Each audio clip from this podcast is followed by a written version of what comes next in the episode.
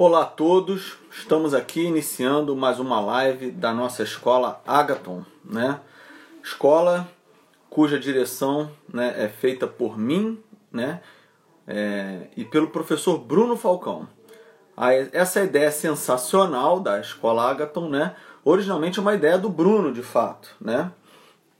É, por isso que assim ele, de modo todo empolgado, né? Surgiu com essa ideia. Boa noite, Felipe Costa, um grande amigo aí, né? Sempre prestigiando a gente. Muito obrigado, cara. Muito obrigado por estar aí sempre. Hoje a live é curtinha, né? Lembrando aí sempre, nós estamos às segundas, quartas e sextas, não é verdade? É...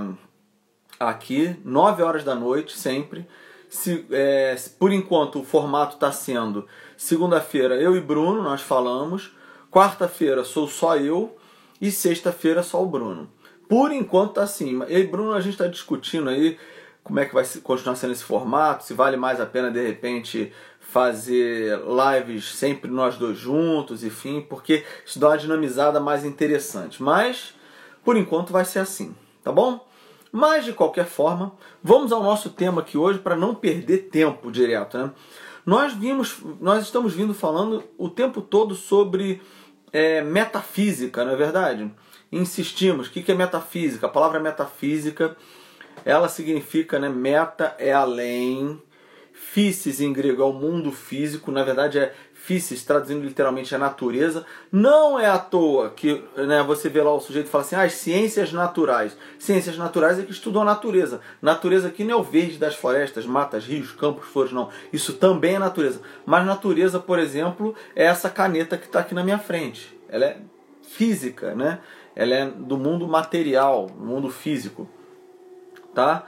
É... Bom, então a metafísica é isso que vai estudar essas coisas que estão para além do físico. Então não é com o olho físico, não é com o sentido físico da visão que você vai ver as instâncias metafísicas. É com a sua inteligência. É isso que nós falamos com certa frequência. Mas o tema de hoje aqui, né? Eu vinha falando com o Bruno aí, a gente conversou hoje várias vezes aí, conversamos ontem também. Acho que a gente conversou, é, conversamos ontem sim mas assim, é, conversamos muito ontem, na verdade, mas conversamos hoje também.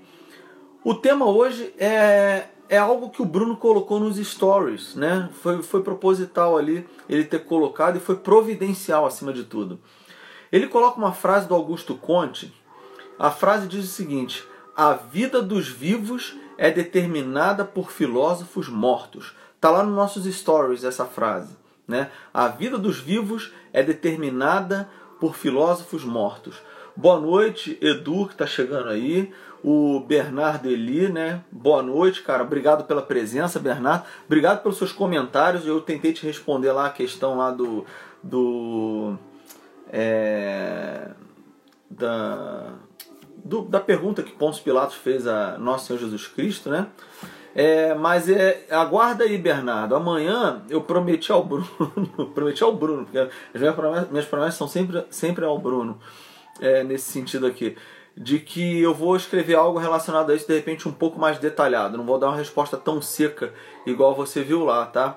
É, pelo que o Bruno me narrou sobre você, você é uma pessoa que merece uma atenção especial e um tratamento especial no sentido da resposta aí que todos vão ter acesso no final das contas, né? Não, é, por exemplo, eu tenho um apreço fenomenal pelo Felipe Costa, que está aí assistindo também. Hum, é, e a resposta é para ele também, em última instância também, porque é um grande amigo e vai poder ter acesso a isso daí. Tá bom, Bernardo? Mas vamos lá. É, a questão é a seguinte: tema de hoje essa frase do Augusto Conte. Bom, pessoal, a despeito da filosofia kantiana, que é um positivismo, né? Eu não sou um positivista, nem o Bruno é um positivista, né? É...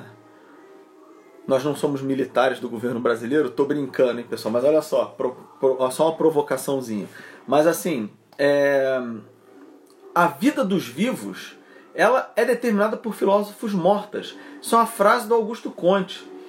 Porque veja bem, pessoal, deixa eu colocar uma coisa para vocês aqui que mais à frente a gente vai falar é, de modo bem mais detalhado. Nós vamos falar de modo mais, bem mais detalhado. O que, que é isso que eu quero chamar a atenção aqui para vocês? Bom, gente, a estrutura da realidade como um todo está dada aí diante da gente. Né? É, nós, nós estamos falando o tempo todo de metafísica clássica, metafísica clássica, né? Por quê? Essa perspectiva, quando eu, particularmente, eu, Rodolfo, falo de, meta, de filosofia clássica, eu não estou falando apenas dos gregos, não. Eu coloco a filosofia, eu, Rodolfo, coloco a filosofia medieval também dentro desse, dessa perspectiva, vamos chamar assim, desse balaio de gato aí. Por que, que eu estou falando isso, pessoal? Porque, veja bem, a filosofia clássica, então antiga e medieval, ela tem a seguinte perspectiva. Ora, aqui eu tenho uma caneta. Essa caneta, essa caneta, ela quando eu vejo essa caneta, eu estou vendo com os olhos, com os meus sentidos físicos, estou tocando com os meus com o meu tato, que é físico também. Só que isso tudo tem todo um processo de passar pela, pelos sentidos internos também, né? A imaginação, a memória, a cogitativa, como São Tomás vai chamar, no caso dos animais, a estimativa natural. Uma hora nós vamos falar de modo bem mais detalhado sobre esse processo. Vocês podem contar com isso que nós vamos falar de modo assim esmiuçado mesmo como é que funciona isso, né? O Bruno tá falando, ó, quando uma filosofia cai no imaginário popular, isso é, né? Quem, quem nem uma pasta de corante num copo d'água colore o recipiente inteiro. Que nem, né, que nem uma pasta de corante, né, ele tá falando, que nem uma pasta de corante num copo d'água colore o recipiente inteiro, né? Quando uma filosofia cai no imaginário popular, né? Essa imagem é sensacional, Bruno. Mas eu quero dizer o seguinte: Descartes, olha só, vou, vou colocar aqui a coisa na, na conta do Descartes. Obrigado pela presença aí, Bernardo. Bulcão, você conhece esse assunto que eu vou falar aqui, mas acompanha que é bom só para lembrar. Descartes, quando ele lá na, nas meditações metafísicas dele, ele fala que os nossos sentidos nos enganam, que ele fala isso, ele começa a falar isso, nossos sentidos nos enganam. Que, que ele está causando? Ele está causando uma ruptura radical com tudo aquilo que veio antes. Porque se tudo aquilo que eu tenho no meu intelecto passou pelos sentidos, vamos dizer assim, passou pelos sentidos. Boa noite, Felipe. Que bom que você está aí. Esse assunto aqui você também conhece. Se tudo aquilo que eu conheço passou pelos sentidos, né? E o Descartes logo de cara fala que os nossos sentidos nos enganam. Ora, então ele cria uma ruptura com tudo aquilo que está na realidade. Porque se, o, se os sentidos agora não são mais, vamos dizer assim, um critério seguro para eu conhecer as coisas da realidade, onde está esse critério seguro? Não é à toa que Descartes começa duvidando dos sentidos, depois ele duvida da realidade. Uma hora eu vou explicar mais detalhadamente isso para vocês. E por último, ele vai duvidar das evidências matemáticas, da estrutura, vamos dizer assim, da lógica em geral, nós poderíamos, nós poderíamos dizer. Né? Então ele tem os graus aí, né? os graus da dúvida. Né? O erro dos sentidos, o argumento do sonho e o argumento do gênio maligno ou Deus enganador. Mas o que, que Descartes está fazendo no fundo? Essa é a pergunta. Né? Ele está falando o seguinte: olha, a... o ponto de partida não pode ser mais a realidade. A coisa aqui, o conhecimento dessa caneta, né, da realidade como um todo. Por isso que ele fala: olha, a única coisa que eu não posso duvidar é duvidar de que eu penso, né? Ora, se eu duvido, eu penso. Posso duvidar de que eu penso? Descartes vai falar não. Porque no momento que eu duvido que eu penso, eu já estou pensando. Então raciocina. O ponto de partida dele vai ser isso. Se eu duvido, eu penso, né? Eu não posso duvidar de que eu penso. Se eu duvido, eu penso, penso logo existo. Ora, aí está o grande problema. Aí está um dos principais problemas da modernidade. Né? Eu tenho aqui um livro, né, Os 10 Principais Erros Filosóficos da Modernidade, é, do, é, do Adler, né, do Mortimer J. Adler. Né? Ele, o Descartes, quando ele fala então penso, logo existo, o que, que ele está dizendo, gente? Está dizendo que o pensamento, tudo aquilo que é, primeiro é enquanto pensado e não na realidade. Eu vou falar eu vou falar, Felipe, é, eu vou preparar um curso só sobre isso. Eu já eu falei aqui antes de você chegar, eu falo, não, vai ter um, vai ter um momento que eu vou esmiuçar isso para todo mundo entender. Vou esmiuçar de tal modo que as pessoas podem. É exatamente isso, Felipe. Eu vou esmiuçar de tal modo que as pessoas vão entender que Descartes está errado quando ele fala que os sentidos nos enganam, né? Mas o que eu quero mostrar é o seguinte, bom, eu vou mostrar isso uma hora, né? Tô já dando um aperitivozinho para vocês aqui só. Vou mostrar isso uma hora. Mas a questão é, Primeiro é o pensamento, depois a realidade. Ora, que, que é isso se não a, abertura da porteira, né? Quem mora, quem tem casa no interior sabe disso, né, Felipe? Você, você frequentou muito interior, roça, né, Felipe Lisboa? Eu sei, apesar de não ser da roça, mas frequentou muito. Eu sei que você tem família que tem casa no interior ali de Minas e tal. Você sabe que quando abre a porteira, a boiada toda passa, né? Então, assim, o que, que o Descartes fez ali? Ele abriu a porteira da modernidade, falando o seguinte: olha, primeiro é aquilo que está no meu intelecto, o penso depois é a coisa na realidade. Então essa caneta aqui, ela tem a existência dela não por um estatuto próprio do que ela é, mas ela tem a existência dela a partir daquilo que eu digo que ela é. E aí você cria as absurdidades da, da modernidade e da contemporaneidade. E aí o Bruno tem total razão quando ele escreve lá, olha, quando uma filosofia cai no imaginário popular, que é o que a filosofia cartesiana em longa data caiu, né?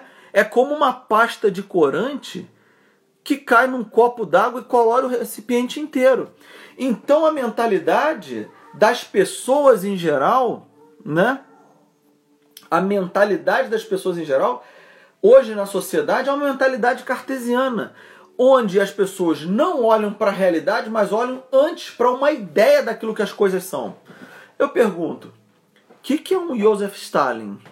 O que é um Joseph Mengele? O que é um Adolf Hitler? Né? O que é um Benito Mussolini? São pessoas que são consequência dessa mentalidade onde uma ideia deve prevalecer em relação à razão, em relação à realidade, desculpem. Em relação à realidade. Qual a consequência disso? Um mundo onde as pessoas, onde as pessoas não sabem a origem das ideias dela. Por isso que eu comecei com a colocação do Bruno lá nos stories. Que o Bruno, eu tenho que dar muitos créditos pro Bruno aqui. Cara, o Bruno tá carregando o piano dessa escola. Porque assim, stories é ele que está fazendo direto, ele está preparando textos, imagens, criando uma estética muito bacana. E ele criou esse story aí que é o, é o motor dessa live de hoje quando ele cita o Augusto Conte, que é fruto dessa modernidade cartesiana. E o Augusto Conte diz: a vida dos vivos é determinada por filósofos mortos. Então eu queria, encerrar essa live aqui curta de hoje, né? essa live curtinha, live de quartas e sextas, ela, ela é menor do que a de segunda, onde tem um bate-papo entre mim e o Bruno. Mas eu queria encerrar com essa reflexão. Já parou para pensar que para as pessoas em geral é mais importante aquilo que elas pensam do que aquilo que está na realidade? Essa é a grande dificuldade das pessoas em geral. Olharem para a realidade e falar: olha, a realidade é diferente daquilo que eu penso acerca dela. Entendem? Então vejam.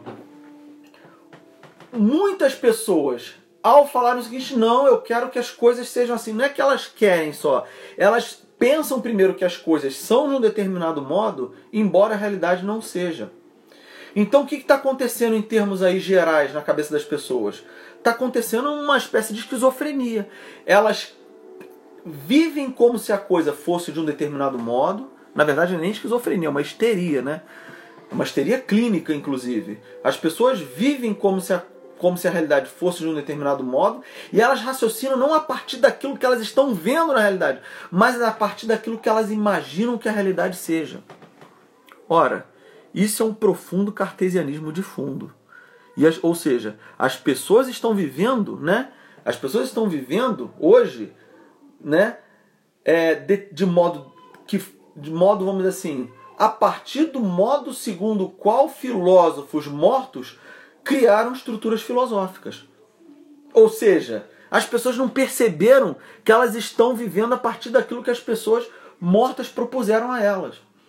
E a questão é: nós podemos viver a partir de filósofos mortos que mostraram pra gente uma estrutura da realidade sadia. É isso que eu e Bruno estamos tentando fazer com vocês aqui o tempo todo, né? Então, olha só, o Felipe Costa comenta: não poderia ser mais atual isso. Parece um telejornal da atualidade. É a geração do minha verdade e sua verdade. Perfeito. O Felipe Lisboa falou assim: se eu sinto um se eu me sinto um pato, todos devem respeitar o que, o que sinto, que eu sou, né? É exatamente isso, exatamente isso. Por isso que o Bruno ali coloca, isso é o contrário do que significa a palavra educação, que é ex ducere, que é conduzir para fora do seu umbigo mental, né? A palavra educação significa isso. E aí, pessoal, gostaria de terminar a live de hoje aqui, porque eu já me estendi em relação ao que eu pretendia. Queria agradecer a presença de todos aí. Olha, a colocação do Felipe Costa e do Felipe Lisboa é exatamente isso que eu queria colocar aqui na live de hoje. Se vocês foram, foram né, perceberam isso, assim, já, ganhou, já ganhei o dia aqui em termos de live, porque vocês entenderam perfeitamente o que eu queria que nós queríamos colocar. Ok, pessoal? Muito obrigado pela participação de todos. Sem, sem esquecer, sexta-feira live do Bruno, hein? Grande abraço a todos. Fiquem com Deus. Tchau, tchau. Fui.